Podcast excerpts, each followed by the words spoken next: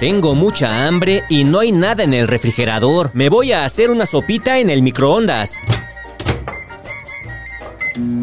¿Sabes de dónde viene?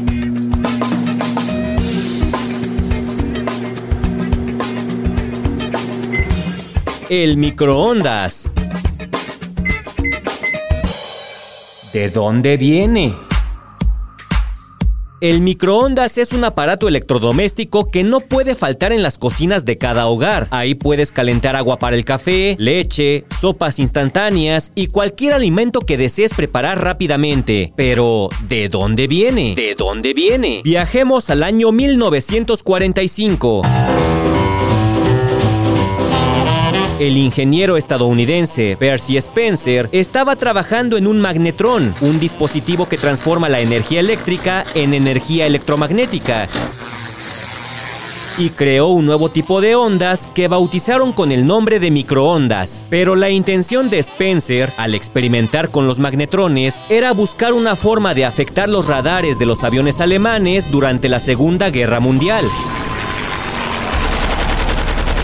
Un día mientras experimentaba, notó que una tableta de chocolate que llevaba en el bolsillo se había derretido. Pues ahora mi chocolate. Y era de los caros, mano. Spencer entonces decidió acercar un huevo al magnetrón y este explotó en su cara.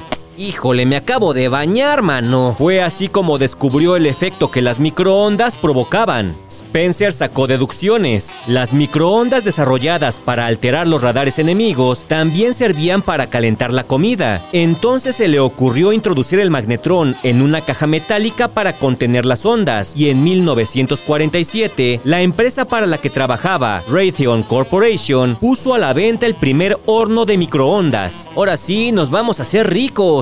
Pero no tuvo mucho éxito, ya que el aparato era enorme y costoso, medía unos 70 metros y costaba 5 mil dólares de ese entonces. En 1967, la empresa Amana logró disminuir el costo y tamaño y apareció el horno de microondas como lo conocemos en la actualidad. A partir de esa década, el uso del horno de microondas se popularizó en todo el mundo y ahora prácticamente todas las casas tienen uno. ¿De dónde viene? Un podcast de El Universal. Ya quedó mi sopita bien calientita. Este horno de microondas es la onda.